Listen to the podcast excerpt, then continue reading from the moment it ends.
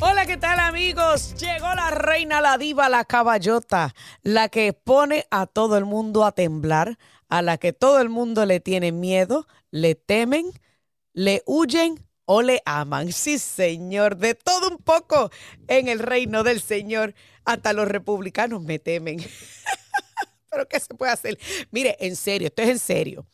Eh, yo me enteré recientemente de que eh, algunos jefes aquí han intentado conseguir a la congresista María Elvira Salazar para que venga a mi programa y tan pronto dijeron Dani Alexandrino, pues mire, le dieron vueltas al asunto como 45 minutos porque pues yo no tengo pelos en la lengua y yo no hago preguntas de como de bombito, bombito, ¿cómo es que se llama eso?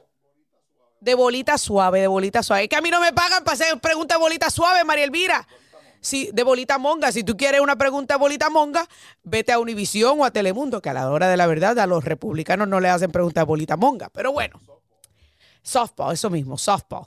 No es que yo no, es que yo no puedo hacer preguntas. A mí no me pagan para eso. Pero bueno, ¿qué se puede hacer? Todo sea por ustedes, amigos, por mi público, porque ustedes son los que día a día dicen presente en esta conversación para hablar de los temas más importantes que otros le ocultan en su intento de manipularle. Y yo sé que hace unos días atrás yo toqué el tema de los libros encontrados en las escuelas de la Florida. Algunos de estos libros pornográficos, que ¿cómo? Así como usted lo está escuchando, señores. Para el señor que me llamó de Miami Dade, que decía, yo, mis hijas están en la escuela, ¿dónde están esos libros? Pues señor, mire, aquí, aquí vamos a hablar de esos libros, para que usted lo sepa, porque Dani Alexandrino siempre habla con datos a la mano, no con emociones. Y para hablarnos un poquito más de estos libros pornográficos. Mire, señores, son libros que encontraron con imágenes sexuales gráficas, gráficas para niños en la escuela de la Florida. Este, alguno de estos, eh, uno de estos libros es Gender Queer, que muestra dibujos de un hombre haciéndole sexo oral a otro. Ahora bien, ahora usted no me tiene que creer a mí. Vamos mejor a creerle a nuestro primer invitado, Keith Flaw. Creo, creo que lo estoy diciendo bien, CEO y co-founder de Florida Citizens Alliance. Keith, good evening and welcome to Dania Alexandrino hablando de frente in Americano Media. How are you? I'm very good. Thank you, uh, Daniel, for having me on your show. It is a great pleasure because I've spoken about these inappropriate books for quite some time. And there seem to be some people who are incredulous, who don't believe that these books actually exist. Now, let me let me say that in Spanish before you go on and, and explain. Eh, tengo aquí, aquí en vivo hablando sobre estos libros que eh, la Alianza de, ciudadanos de la Florida ha encontrado en alguna de las escuelas de la Florida. Y le estoy diciendo que hay personas que están incrédulas sobre la existencia de estos libros. Okay, so tell me, what have you guys found? Well, in, in 2021, uh, working with Pacific Justice Institute, which is a legal charity firm, uh, we did uh, a public records request in all 67 counties in Florida on mm-hmm. 58 novels, 20, 20% of which were um, LGBTQ, transgender, and the rest were pornography. Oh, wow. Oh, wow. Entonces dice él que hicieron una petición basada en la, libre, eh, la libre eh, de libertad de información a todos los distritos escolares, escolares de la Florida y encontraron que había este, una cantidad de libros que tenían pornografía y otros que eran asociados a la comunidad LGBTQ. Okay, go ahead. And out of these books that you found, what grade levels are they in? Were they in the actual school district, in the schools? Where were these books located, and what grade levels were they being offered to? Uh, they're K, K, through 12, so they're, they, they span the the, the uh, complete um, K through 12 education. Um, they are in primarily in the media centers, uh, which are the libraries, and mm-hmm. often in the media centers within the classrooms. Um, but uh, you might be interested to know, or your listeners know, that 72% of the 58 were in Miami Dade. Ok.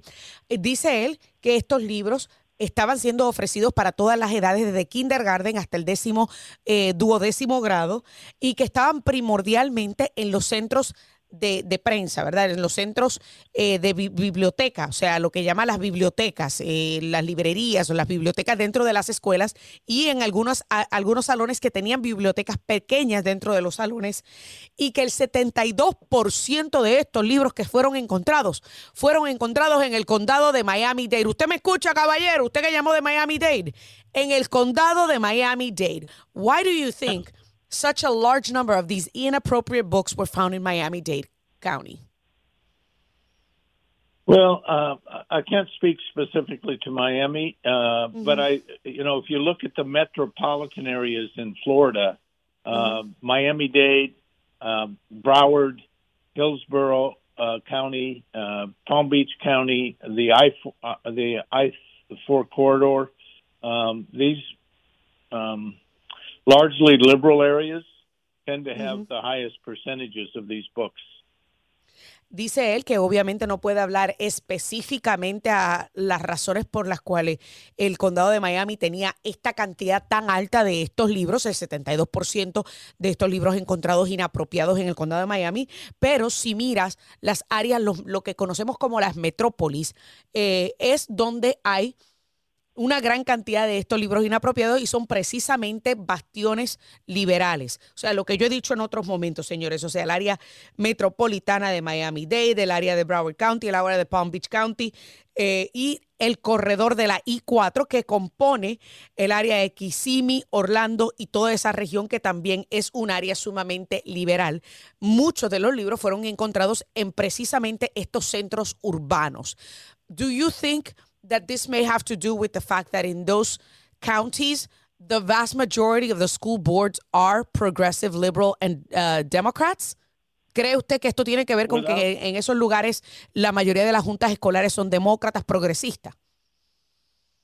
Without a question, that's true. But I also want to give Miami Dade serious credit. In the last election last November, uh, mm-hmm. uh, Miami Dade flipped your school board from being liberal to conservative. So mm-hmm. I would mm-hmm. hope that the Miami Dade School Board is now going to take aggressive action to stop this.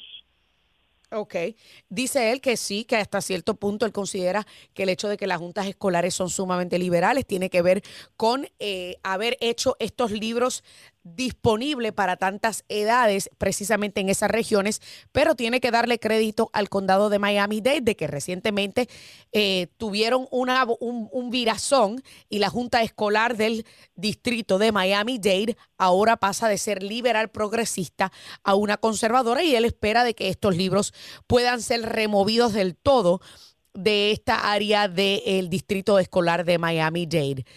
This is something that's happening throughout the entire country, um, Keith, and many parents at, at are at odd uh, are odd at the fact that they had no idea these books were being offered to their children, and when they go to protest at school board meetings, many are being shut down, shut up, and are being shunned.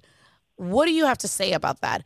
Muchos padres cuando se, den, se dan cuenta de estos libros y acuden a las juntas escolares para criticar y protestar, los acechan. ¿Qué, qué, qué tiene que decir al respecto? Well, what you're saying is very true. Uh, uh, we're experiencing this across all of Florida and throughout the country. But I would tell you that this is about our kids.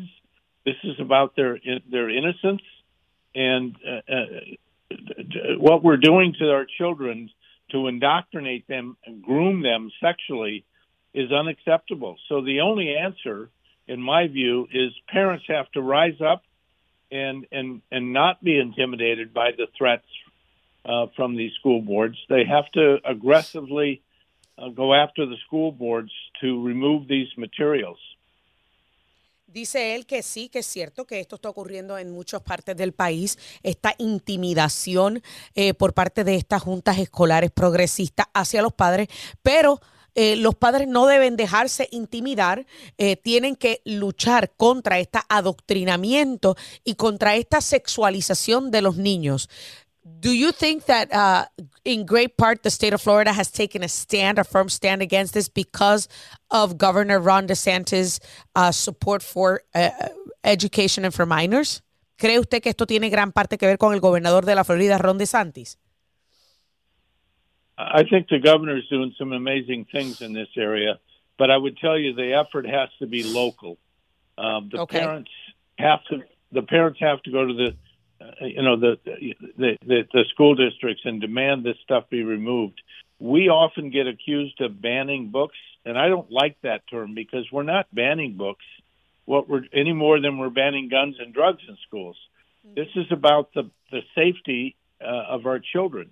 And so what we're doing uh, is simply holding these school districts accountable to the criminal statutes in Florida that protect our kids from this harmful material. And so we need parents to stand up.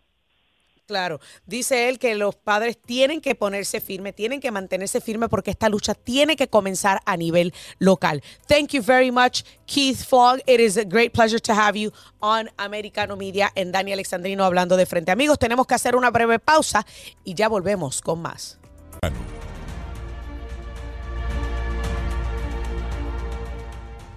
Amigos, continuamos aquí, Dani Alexandrino hablando de frente a través de Americano Media y Radio Libre 790 AM. Vamos entonces rapidito a hablar sobre este mismo tema de los libros, pero desde el punto de vista de un miembro de una junta escolar que recién acaba de eh, prácticamente ganar y juramentar, ¿verdad? Hace, hace apenas unos meses. Y se trata de Roberto Alonso, quien pertenece a la Junta Escolar en el distrito de Miami-Dade. Roberto, buenas noches, bienvenido. ¿Cómo estás? Muy buenas noches, Dania. Gracias por tenerme en tu programa esta noche. Para mí es un placer porque pues este tema es un tema del que he hablado en otras ocasiones y básicamente hay quienes están incrédulos, quienes no, no, no, no creen que esto realmente esté ocurriendo en nuestras escuelas. Y dicho sea de paso, aquí a este programa llamó un caballero hace dos semanas diciendo que él quiere saber dónde están los libros porque él nunca los ha visto y porque sus hijas tampoco. Sin embargo, tuve a Keith Flog del Citizens Alliance que dice que sí, que hicieron una investigación exhaustiva y el 72% de estos libros inapropiados, prácticamente con contenido sexual y con contenido LGBTQ, aparecieron en el condado de Miami-Dade. ¿Qué tú has encontrado desde que estás dentro de la Junta? Bueno, Dania, te voy a decir, eh, en, en, las escuelas en el Distrito 4 no he encontrado nada en, en nuestras librerías que uh -huh. sea de, de, alarma, pero sí he oído de, de historias de, de, libros que han encontrado en, en aulas, en, en, distritos como nosotros, que, que, son alarmantes porque no son apropiados para la edad a los estudiantes. Eh, Claro. so, lo que estamos trabajando es eh, junto con el Departamento de Educación, con el Estado, para estar seguro de que las- los libros que estén dentro de las aulas sean apropiados para la edad de los estudiantes, pero siempre queremos ac- acceso a los estudiantes a poder leer, porque leer es algo bien importante que nunca se Claro. lo podemos sacar a los estudiantes. Claro, sin duda alguna. Leer es importante y, y hoy día hay que darle más libros a los niños y menos videojuegos. Pero libros que enriquezcan la mente, no libros que adoctrinen y sexualicen a los niños. Entonces, como miembro de la Junta Escolar, ¿qué está haciendo la Junta Escolar, el Distrito 4 de la Junta Escolar eh, de Miami, para poder evitar que, como ha sucedido en distritos aledaños, estos libros se inmiscuyan o se infiltren dentro de las, eh, las escuelas en su distrito? Bueno, nosotros tenemos un protocolo que, que hemos puesto que ha sido dictado por el Estado en que lo- los especialistas en cada escuela están entrando en las aulas y revisan las- los libros para estar se- seguro que los libros que están en las aulas sean de la edad apropiada a los estudiantes que están en esas aulas. Eso, en ninguna manera estamos tratando de, de quitar la librería dentro de las, de las aulas, pero lo que estamos dando es seguro de que los libros que están adentro, adentro de las aulas sean apropiados para la edad de los estudiantes que están ahí adentro. O sea, que estamos hablando, se trata de educar, no adoctrinar. Correcto. Ahora, Taryn Fensky, quien es este, la jefe de comunicaciones del gobernador Ron DeSantis, básicamente tuiteó hace un par de días un, un tuit con unas imágenes que sumamente para mí es realmente espantoso. Eh, esto es del libro Gender Queer y se describe el libro de la, de la siguiente manera. Un, este, una autobiografía catártica, intensamente catártica, que persigue el camino y la mortificación y, que, y la confusión de eh, tener diversos eh, gustos o diversos crushes, hacer alianzas con amigos sobre fanfiction gay y erótico y trauma fundamental de violación y Papa Nicolau. O sea, eh, yo no podía creer. Esto es la descripción del libro. Y cuando muestran las imágenes, es realmente, o sea, son muñequitos, son como caricaturas, como si estuviéramos viendo un Comic Con, un comic book y son un hombre haciéndole sexo oral a otro. O sea, este libro fue encontrado en, unas, en algunas escuelas del distrito de la Florida. Y yo me pregunto, pero, pero, ¿a quién se le ocurrió poner esto entre esa selección de libros? No, obviamente eso no, no, no es un libro que queremos tener en nuestras bibliotecas, dentro de las escuelas ni dentro de las aulas. Eh, y es algo que, que, tenemos que tener mucho ojo con eso para estar seguros de que no estén en nuestras escuelas. Eh, pero eh, te voy a hacer que en, en, nuestro distrito 4 que yo represento eh, no hemos encontrado nada así. Eh, lo que sí tenemos libros que pensamos en muchas veces que no son apropiados para la edad, solo lo que hacemos trabajar con los maestros para estar seguro que los libros estos no estén eh, en, en, en, opción ahí para los estudiantes y que los libros que tengan siempre sean apropiados para la edad de los estudiantes. Entonces, entre los libros que ustedes consideran apropiados para edad, de estudiantes, porque esto es lo que yo siempre me digo, o sea, hay muchísima, hay una gran variedad, amplia variedad de libros. Y yo recuerdo que yo pertenecía a un book club estando en la escuela y nos daban premios, recompensa por leer cierta cantidad de libros en el verano, pero nosotros teníamos que llevar a los maestros la lista de libros que habíamos eh, leído y el maestro decía o la maestra decía, bueno, este sí te lo cuento para eh, crédito, este no. O sea que si tú leías un libro que era muy finito o un libro que tenía muchas muchas fotos, no te lo contaban. O sea, porque lo que hacían y motivaban era incentivar a los jóvenes y a los niños a leer libros que enriquecieran la mente, no que embrutecieran. Y yo veo esa imagen de que compartió Tarin Fensky y yo digo, Dios mío, pero ¿qué es esto? Es realmente horroroso. Estoy de acuerdo contigo y es algo eh, bien preocupante algunas veces cuando vemos que eso está pasando en estas aulas. Eh, pero te, voy a decir que, que es algo... Ay, se le cayó la llamada. Nos están, nos están saboteando la llamada. Creo que se le cayó la llamada a Roberto Alonso, pero me parece que quizás se le cayó la llamada porque está entrando una alerta Amber una alerta Amber y eso provocó que se le cayera la llamada si estaba hablando de, su celular.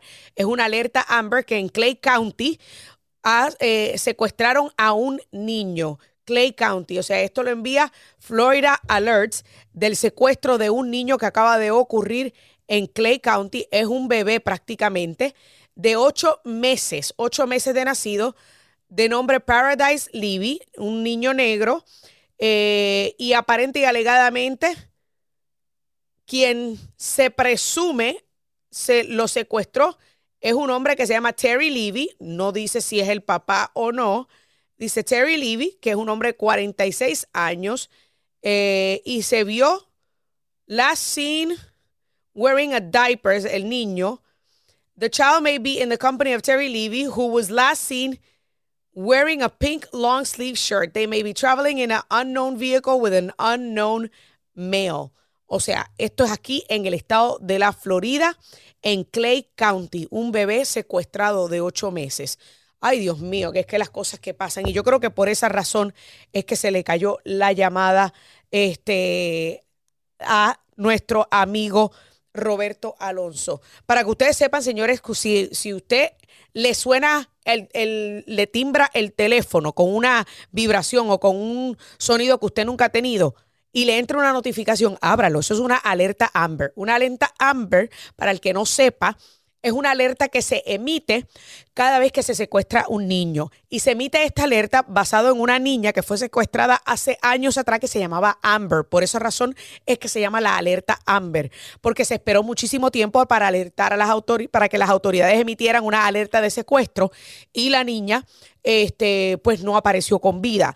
Entonces, ¿qué pasa? Por esa razón, ahora hay protocolos mucho más exigentes que emiten una alerta en menos de, eh, yo diría que creo que es en menos de, 24 horas cuando este, se secuestra un niño, pues entonces emiten esta alerta Amber. Si alguna vez usted ve una alerta Silver, que también existe una alerta silver, eso es que anda un anciano perdido o secuestrado. Sí, señores, porque también se han emitido alertas silver. Por ejemplo, si hay una persona mayor de edad que está divagando, perdida, no, no, no, no, no emitan una alerta amber por Joe Biden, por favor, todavía no, todavía no. Él, él de vez en cuando se acuerda que está en la Casa Blanca, aunque no sabe para qué está en la Casa Blanca, pero de vez en cuando se acuerda. Pero es una alerta silver, es precisamente una alerta de cuando hay una persona mayor de edad perdida. Pero bueno, hay una leccioncita sobre las alertas y creo que por eso fue que se le cayó la llamada a nuestro amigo Roberto Alonso. Pero señores, en el próximo segmento vamos a abundar un poquito más sobre estos libros que han sido sacados de circulación en el estado de la Florida. Pero en esta ocasión vamos a hablar de los libros, de la controversia que se ha formado con los libros de Hank Aaron y de Roberto Clemente, que recientemente han salido varios líderes aquí en el estado de la Florida a desmentir el fake news, la noticia falsa de que estos libros fueron sacados de circulación. Pues obviamente tengo en línea esperando y lo vamos a tener en el próximo segmento a mi amigo el director de MRC Latino del Media Research Center, Jorge Bonilla, para hablarnos. Es cierto, no es cierto que, que sacaron de circulación el libro de Hank Aaron, el de Roberto Clemente. Pero es como yo le digo a mis amigos boricuas, ¿de qué tú te estás quejando, changuito? Si ni en Puerto Rico te dan un libro de Roberto Clemente en la escuela. Hacemos una pausa y ya regresamos con más. Amigos, continuamos aquí Daniel Alexandrino hablando de frente a través de Radio Libre 790 AM y Americano Media. Y hemos estado hablando sobre estos libros inapropiados que se encuentran en circulación en distintos distritos del estado de la Florida, pero también, pero también he mencionado en varios programas la controversia, la polémica que se armó con los supuestos libros de Hank Aaron, Roberto Clemente y Celia Cruz que aparente y alegadamente habían sido sacados de circulación. Pues resulta que esto no es cierto. Y esto yo lo había dicho, me parece que hace dos días. Para hablarnos un poquito más acerca de esta polémica, esta controversia y por qué y de dónde salió este, este comentario, este chisme de pasillo, me acompaña el director de MRC Latino, Jorge Bonilla. Jorge, buenas noches, ¿cómo estás? Bienvenido. Saludos, Dania. Muchísimas gracias por la invitación y muy buenas noches. Es un placer estar acá. Un placer tenerte en el programa. Oye, Vamos a hablar sobre Roberto Clemente, Hank Aaron, Celia Cruz. Hace dos semanas que están, como yo le llamo, los gigantes emocionales, indignados porque dice que los libros de Roberto Clemente y Celia Cruz no están en las escuelas públicas del estado de la Florida. ¿Cuán cierto es esto? No, no es cierto. Lo, que sucede es que el condado Duval, que para los que viven fuera del estado, esto es el área de Jacksonville, Florida, el distrito escolar del condado Duval decidió hacer todo un espectáculo de la forma en que hacen que sus libros entren en cumplimiento con las leyes establecidas por el Estado. Ok. Así que si recuerdas, hace par de semanas, lo que lideró las noticias y el ciclo noticioso fueron estos anaqueles vacíos en Jacksonville. ¿Te acuerdas de eso, no? De la, sí, claro, me acuerdo. Las imágenes. Todo el mundo corrió con eso, con las imágenes. Claro de los No había libro, no hay libro, no hay libro. No hay libro, los nenes están sin libros, ay Dios mío, ¿qué vamos a hacer? Y montaron un show con eso. Y pasaron las semanas, metieron a todos los títulos ahí. Y entonces, según hemos ido indagando, hubo dos títulos de Roberto Clemente y el libro de, de, Hank Aaron. Y lo que sucede es que pues, la, la organizaciones non-profit junto con, yo, yo presumo, los sindicatos de maestros. Claro. Entraron y crearon esta narrativa de que se le estaba privando a los niños de, aprender estos libros sobre estas figuras ilustres. ¿Y por qué Me enfoco específicamente en el libro de Roberto Clemente. ¿Por qué Roberto Clemente? Porque Roberto Clemente, siendo él el, puertorriqueño más ilustre que jamás anduvo a la tierra, el mejor en la historia, en el right field, en grandes ligas, que jugó en época de, racismo, se tuvo que sentar en los mismos eh, lunch counters segregados que Jackie Robinson y, murió ayudando al prójimo. Eh, es un ícono. Claro en, la, En, la comunidad puertorriqueña. Por supuesto. Comunidad que el gobernador de Santi ganó por un margen de 55%. O sea que esto se trata de, una pura movida, a mi entender, de una pura movida política. Claro. Para socavar lo que es el apoyo del gobernador entre la comunidad puertorriqueña de cara al 2024. Sin embargo, estuve leyendo, Jorge, que luego de revisión minuciosa hubo algunos libros que fueron regresados a, estos estantes, incluyendo los libros de Roberto Clemente y Hank Aaron. Claro, lo que sucede es que, fue tanto el, show, fue tanta la conmoción. Pen America, eh, que es una non-profit, se eh, dirigió esto. Telemundo corrió un reporte en el cual eh, corrieron con la narrativa de los anaqueles vacíos y, y lo de Roberto Clemente comenzaron argumentos de agravio, entonces se envolvió el comisionado de educación de Manny Díaz y pues logró que, se le diese una, una revisión, eh, digamos, acelerada. O sea, el hombre dijo, mira, es un libro de 40 páginas.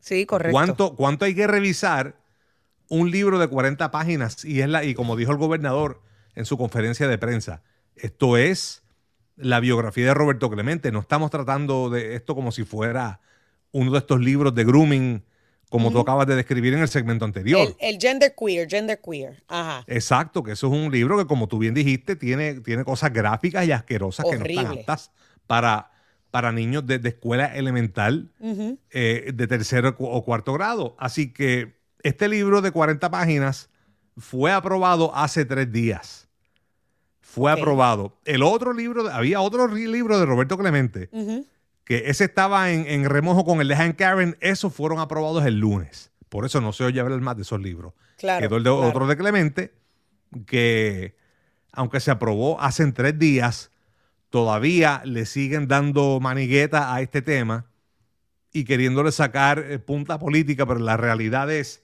que ya eh, estos libros fueron aprobados, estos libros están en el sistema y lo que sucede es que Duvall se tomó el paso dramático de arrancar, de hacer un show y arrancar los libros de los anaqueles para, para que hubiesen visuales y habían rótulos en algunos de los salones de clase.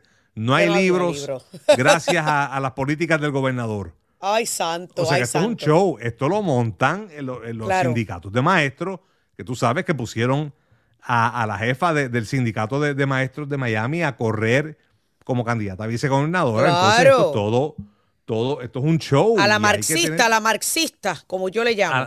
sí, acá la Marx. Entonces hay que tener eh, dos dedos de frente para entender que esto se trata, como siempre, de un intento de establecer narrativa política, pero que no está arraigado en nada en, realidad. Y, y te pregunto, Jorge, porque una de las cosas que yo le digo, por ejemplo, cuando el otro día me llamó un boricua hablando de este tema, el otro programa, ah, que tú, ¿cómo no te indigna como puertorriqueña? Yo le digo, caballero, venga acá. ¿Usted dónde estudió? ¿En Puerto Rico o en los Estados Unidos? En Puerto Rico. ¿Y en Puerto Rico? ¿Usted le tenían un libro de Roberto Clemente en la escuela? No, eso. Ah, pues entonces, ¿cuál es su indignación fatula? Y, ese es el problema, que vienen aquí, en Puerto Rico no se indignan cuando en la escuela no te tienen un libro de Roberto Clemente y vienen aquí a indignarse de manera hipócrita cuando no te tienen un libro de Roberto Clemente. Es una cosa ridícula, en mi opinión, Jorge. Yo, yo no, fíjate, yo no culpo tanto a la gente, eh, yo, culpo a un cierto liderazgo político cínico. Tú sabes que aquí hay una candidata a senadora estatal que tiró un mailer o un, flyer, un comunicado sobre la veda del libro de Roberto Clemente después que el, libro fue aprobado. Y como a ver, tírala al medio, tírala al medio. ¿Quién fue esa? Doña Carmen Torres, candidata al Senado por el Distrito 25. Ay, que, Dios que es un escaño que ocupa su esposo, Víctor Torres, pero como él está en term limits, no ah, puede postularse ahora en el 24. Entonces la esposa se está metiendo a correr para ese escaño. mientras que su marido ayer, dejémoslo todo en la familia. No, que exacto, que son, que tú sabes que hay familias que, se creen con derecho, con que el escaño político es una, una, un, derecho familiar, como si esto fuera derecho de señoría o algo así. Entonces, la esposa, ahora, que, dicho sea de paso, hay que darle su crédito, doña Carmen Torres es eh, la organizadora, fue organizadora política de, Barack Obama en el 2008. Ella es el cerebro político de esa familia, pero, no sé, no hay derecho garantizado. Claro. Así que sacó su statement, sacó su release para sacarle millaje a esto. Todo esto es un show, todo esto es un, un teatro diseñado para manipular la opinión pública de una comunidad entre la cual el gobernador gozó gran éxito electoral, pero todo esto es fake news. El libro de Roberto Clemente está disponible en Jacksonville. Es, realmente increíble lo que estamos viendo ocurrir a través de todo el país y en el estado de la Florida. Y yo creo que hay mucha gente que tiene que abrirse un poco más a ver lo que esto, como tú bien acabas de mencionar, Mira, yo no tengo ningún problema con los libros. Yo lo, que, yo lo que tengo un problema es con el adoctrinamiento y la sexualización de niños en edad eh, escolar eh, elemental. Yo lo que tengo problema, yo recuerdo, eh, yo, yo tenía clases de educación sexual en, escuela intermedia, creo que en octavo grado fue que me dieron clases de educación sexual y luego clases de salud en, en escuela superior. O sea, está bien que se le enseñe eso a unos adolescentes, pero a niños en edad de elemental, por Dios. De 10 años, o sea, eso está para niños de cuarto, quinto grado, hablando de posición, o sea, tuviste todos los libros, sí, no, no, fue más que Horrible. Carmen Fensky sacó ahí una retraída de libros que son, Dios mío, y, y una cosa horrible. Sí, sí, sí. Una cosa completamente horrible. Todas las posiciones, todos los colores, todos los sabores, todo estaba ahí a plena vista para niños de escuela elemental. Y Jorge, te pregunto, porque se me está acabando el tiempo, pero un caballero también llamó aquí, este, no hace mucho, diciendo que dónde están esos libros que él nunca los ha visto y, y sus hijas nunca los, los han visto. Que sepa él. Por eso, bueno, es cierto, es cierto, que sepa él que sus hijas nunca lo han visto, porque quizás no se lo van a decir. Pero, ¿crees tú que es que los padres tienen que ser más proactivos? Ir a la escuela eh, y, estar más envueltos para poder saber qué es lo que se le está poniendo o eh, accediendo a los, a los niños? Completamente, porque si, si no lo hacen, se duermen y así es como, como empiezan a grumiar, así es como eh, el caso de la muchacha en, en, en, ay Dios mío, en el condado Clay, que básicamente le hicieron una transición a espaldas del padre. Al sí, y eso, que están van envueltos, hay que estar completamente envueltos, a cuatro ojos en la escuela. Increíble. Bueno, Jorge, yo te quiero agradecer porque este es un tema que pica y se extiende y definitivamente no se va a acabar con esto. Pero los libros de Roberto Clemente ya están disponibles. Gracias, Jorge Bonilla, director de MRC Latino. Hacemos una breve pausa y ya regresamos con la recta final del programa. Bueno, siempre ha existido la, la posibilidad de que personas puedan aplicar y lo que trata de hacer este programa es un sistema para que las personas no se tiren al mar o crucen ilegalmente a través de la frontera. El problema es que en este momento tenemos crisis en Venezuela, crisis en Haití, obviamente una crisis de más de casi 70 años en Cuba. Y ningún país del mundo puede sostener las cifras de personas entrando de la manera que están entrando. Ningún país lo puede sostener. Eh, eh, en este momento en el mundo existen más de 100 millones de personas que quisieran mudarse a Estados Unidos. Así que tiene que haber un sistema, siempre lo ha habido, pero en este momento ese sistema estamos viendo de personas, y, otra cosa que estamos viendo, fraude. Hay personas que están aplicando a través del Internet o a través de seres queridos y se dan cuenta después que la persona que le tomó la aplicación y a veces hasta el dinero, cuando llegan aquí los documentos ni son, eh, son falsos, le están robando el dinero también a las personas. Ahí ustedes escucharon al senador Marco Rubio hablando sobre este sistema de permiso humanitario que se está otorgando por parte de la administración Joe Biden, que inició en apenas enero un programa de parole, como se le conoce, para cubanos, venezolanos, nicaragüenses y haitianos. Pues esto pudiese congelarse a pedido de un tribunal federal debido a que, escuche esto, 20 estados republicanos establecieron una demanda para que se emita un fallo al respecto debido a la cantidad de personas que están obviamente abusando del sistema y por supuesto también por la cantidad exorbitante de personas que ya han ingresado de manera ilegal al país. Para hablar y abundar un poquito más sobre este tema me acompaña uno de nuestros amigos de la casa, es ex agente de ICE, Víctor Ávila. Víctor, buenas noches, bienvenido, ¿cómo estás? Muy buenas noches, Daña, muy bien, ¿qué tal? Un placer tenerte nuevamente aquí. Vamos a hablar sobre esta demanda. Eh, este pasado enero se inició este permiso humanitario y yo recuerdo que para los 80 se había otorgado la amnistía que provocó que aumentara el flujo de personas llegando a nuestra frontera sur, precisamente porque esperaban poder, poder aprovecharse de esa amnistía. Este parol humanitario, ¿crees tú que está provocando o empeorando la situación que ya teníamos? Claro que sí, y por eso, por eso se vieron los números este, caer drásticamente en enero, como, hemos visto en los, meses pasados, más de 200 mil este, personas eh, indocumentadas entrando a nuestro país. En, en diciembre eran más de 250 mil, pero en enero fueron 150 mil, que todavía son muchas, pero dices tú, ¿por qué, por qué bajaron los números tanto? Eh, no es porque la gente dejó de venir, y es lo que muchas veces la, administración de Biden quiere que uno crea que es la razón. No, es porque dejaron de contarlos como ilegales y los están dejando y introduciéndolos por estos programas de parole con la nueva app que se llama CBP One. Y aunque así han tenido problemas con, e, con, e, con lanzar e, ese programa, los están dejando entrar y de toda, de toda manera es ilegal. Están haciendo el, eh, esta administración está, está poniendo a, ONGs como si fueran embajadas o consulados Y, están, y están dando estos tipos de permisos, que es estos paroles, como si fuera una visa. Y eso es una oh visa para la gente que nunca, que nunca ha probado o aún caído, si vas a, la embajada en, la Ciudad de México o a un consulado en Ciudad Juárez, tienes que ir a comprobar y enseñar tu documentación para por qué aplicar y por qué calificas para una visa para entrar a Estados Unidos como turista, ¿verdad?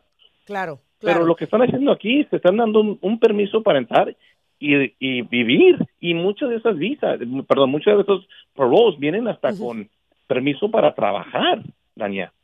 o sea que estamos completamente ilegal, no están no están verificando ninguna información bien de la persona y no sabemos qué, qué es la intención. O sea que se están pasando todas las reglas migratorias por donde no brilla el sol, se están brincando los protocolos y se está creando un panorama donde pudiésemos estar permitiendo la entrada de personas que no necesariamente vienen al país a aportar de manera positiva. Esto empeora la situación para aquellos que realmente tienen una petición verdadera de asilo político. Es, ese es el problema. Dos cosas. Primero, para la gente que de veras sí tiene este algo que eh, un, al asilo político eh, están ignorando, ¿verdad? Porque estas personas están ocupando ese espacio, ese tiempo. Pero recordamos también las personas que están aplicando para sus residencias, para venir a este país legalmente. Ah, acordémonos que tenemos un, un sistema de inmigración, aunque aunque podemos estar aquí de acuerdo que está quebrado ese sistema, pero es el sistema que tenemos y, lo están ignorando también y están poniendo hacia al lado a la gente que quiere venir a este país legalmente, lo están ignorando y no les dan la facilidad de venir y ellos lo están haciendo bien, pagando, enseñando sus documentos, haciendo los exámenes médicos y todo lo que les piden para entrar, pero no, le dan la facilidad a los que vienen indocumentados, que no les hacen examen médico, que vienen con muchas enfermedades, que vienen con este eh, no tienen cómo eh, apoyarse o soportarse dinero. Y entonces dices tú pues al revés aquí e, este sistema. Y te doy un, ejemplo muy rápido. Yo, tengo un amigo que lo está haciendo bien y tiene que tener vivir ahorita en México con su esposa él es ciudadano americano y está viviendo en México para hacerlo bien mientras que su esposa acaba el proceso para recibir su residencia y, y dices tú y miles y miles y miles de personas vienen entrando y, está desesperado. Es realmente increíble. Una de las cosas, de hecho, yo misma he ayudado a un par de amistades a poder ingresar a los Estados Unidos de manera legal con una visa de trabajo y necesitaban una recomendación de un ciudadano americano. Y, yo le escribí esa carta de recomendación, pero ellos ambos estuvieron esperando su turno pacientemente, una en Nicaragua, el otro en Argentina. Y, y, pacientemente, o sea, yo creo que cada uno esperó como un año y medio hasta que finalmente lograron entrada a Estados Unidos y hoy día viven aquí sin ningún problema, trabajan sin ningún problema y, pueden comenzar el paso a la ciudadanía si así lo desean. No se supone que así es que, se hagan las cosas, pero esta eh, administración quiere pasarse todas las reglas por donde, por donde no brilla el sol, digo yo. Me queda un minutito, Víctor. bueno, bueno, y, y, es, y ese es el problema, que no nomás es, son las leyes de inmigración que están ignorando, es la, eh, es la, el asilo político también. Ahora, recordemos que viene, viene mucha gente de China, ¿eh? No sé si lo hablemos la última vez, pero cierto. Eh, viene, ya, ya, ya se detectaron varios en, en la frontera de Texas y, y mis, mis contactos que tienen me dicen, ahí vienen muchos en el mes de marzo. Y ahora, ya sabemos que China es otro, es otro, es otra relación aquí que tenemos que ver por, por la este, seguridad nacional.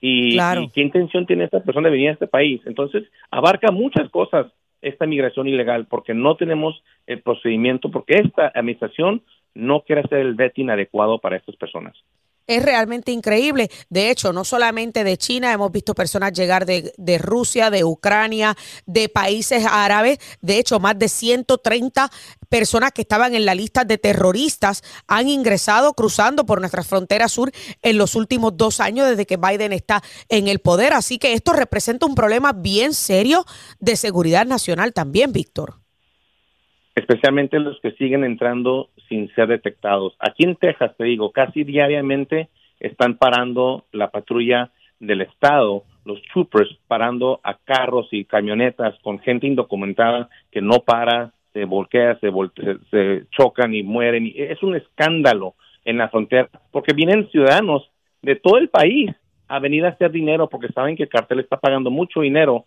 y les pagan miles de dólares por transportar a las personas porque es un producto para ellos, para llevarlos a casas, para llevarlos a una a, otro lugar, como si fuera un producto. Y vienen desde muchos lugares, muchos eh, estudiantes que le están pagando. Les pago 700 dólares que me lleves a este grupo de personas, a esta casa donde lo vas a detener y de ahí lo vamos a mover. Y es un movimiento diariamente que eh, muchas personas no quieren seguir el procedimiento ni el que, de que estamos hablando, ellos quieren entrar sin ser detectados. Es realmente increíble lo que está ocurriendo en nuestro país. Muchísimas gracias por estar con nosotros, Víctor Alicea, ex agente de ICE, hablando sobre esta demanda de 20 estados en cuanto al programa de parole humanitario se refiere. Amigos, lamentablemente así llegamos al final de esta edición de Dani Alexandrino hablando de frente, recordándoles que es aquí donde cruzamos todas las T y ponemos los puntitos sobre las Is. Que Dios me los bendiga y hasta la próxima. This podcast is a part of the C Suite Radio Network. For more top business podcasts, visit c-suiteradio.com.